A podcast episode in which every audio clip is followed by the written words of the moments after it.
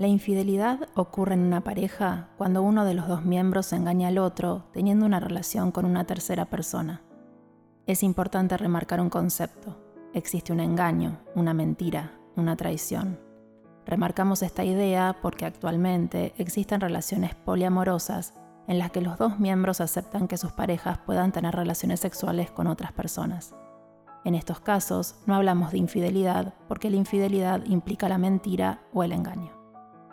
Dependiendo del tipo de engaño o de relación que se mantenga a espaldas de la pareja, nos podemos encontrar con distintos tipos de infidelidad. Aquí te enumero los más habituales. Infidelidad directa. Es cuando la persona infiel quiere engañar a su pareja, es decir, ha planeado el encuentro con la otra persona, lo ha maquinado todo para que la infidelidad se pueda llevar a cabo. Si una persona queda en secreto con otra que le gusta a espaldas de su pareja para tener una relación, estamos ante una infidelidad directa, buscada, deseada y organizada. Indirecta.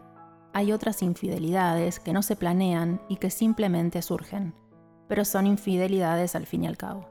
Se conocen como indirectas y pueden suceder a causa de un despecho, por haber bebido más de la cuenta, por un sentimiento incontrolado de pasión y deseo. La diferencia principal con la anterior es que esta no se busca ni se organiza, solamente sucede. Infidelidad online. En los últimos tiempos ha surgido otro tipo de infidelidad que también se debe conocer porque es muy abundante. Se trata de tener una relación virtual con otra persona a espaldas de tu pareja. El mundo digital permite que personas de todo el mundo puedan conectar, hablar, verse y tener sexo a distancia. Por eso es un tipo de infidelidad que es fácil de cometer y que cada vez es más común. Afectiva. No todas las infidelidades tienen por qué ser sexuales. Hay personas que tienen relaciones paralelas y que están enamoradas, o creen estarlo, de más de una persona al mismo tiempo. Son las infidelidades afectivas y es cuando no existe solamente un engaño a nivel sexual, sino que lo es a nivel amoroso y afectivo. Ahora que ya hemos conocido los tipos más comunes de infidelidad, es importante que procuremos responder a una pregunta. ¿Por qué las personas son infieles?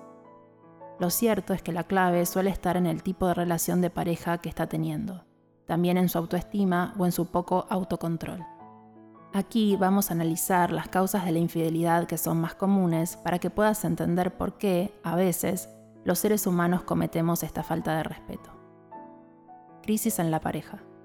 Una de las principales causas de que existan infidelidades es que no se está bien en la pareja.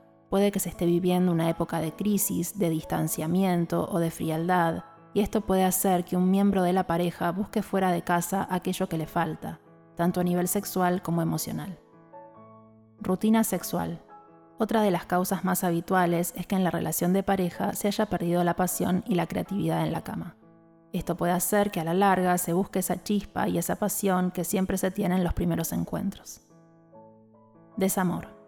También es muy común que la relación ya no funcione, que la pareja esté junta por monotonía o por costumbre, pero que falte el amor, la pasión, la conexión entre los dos miembros.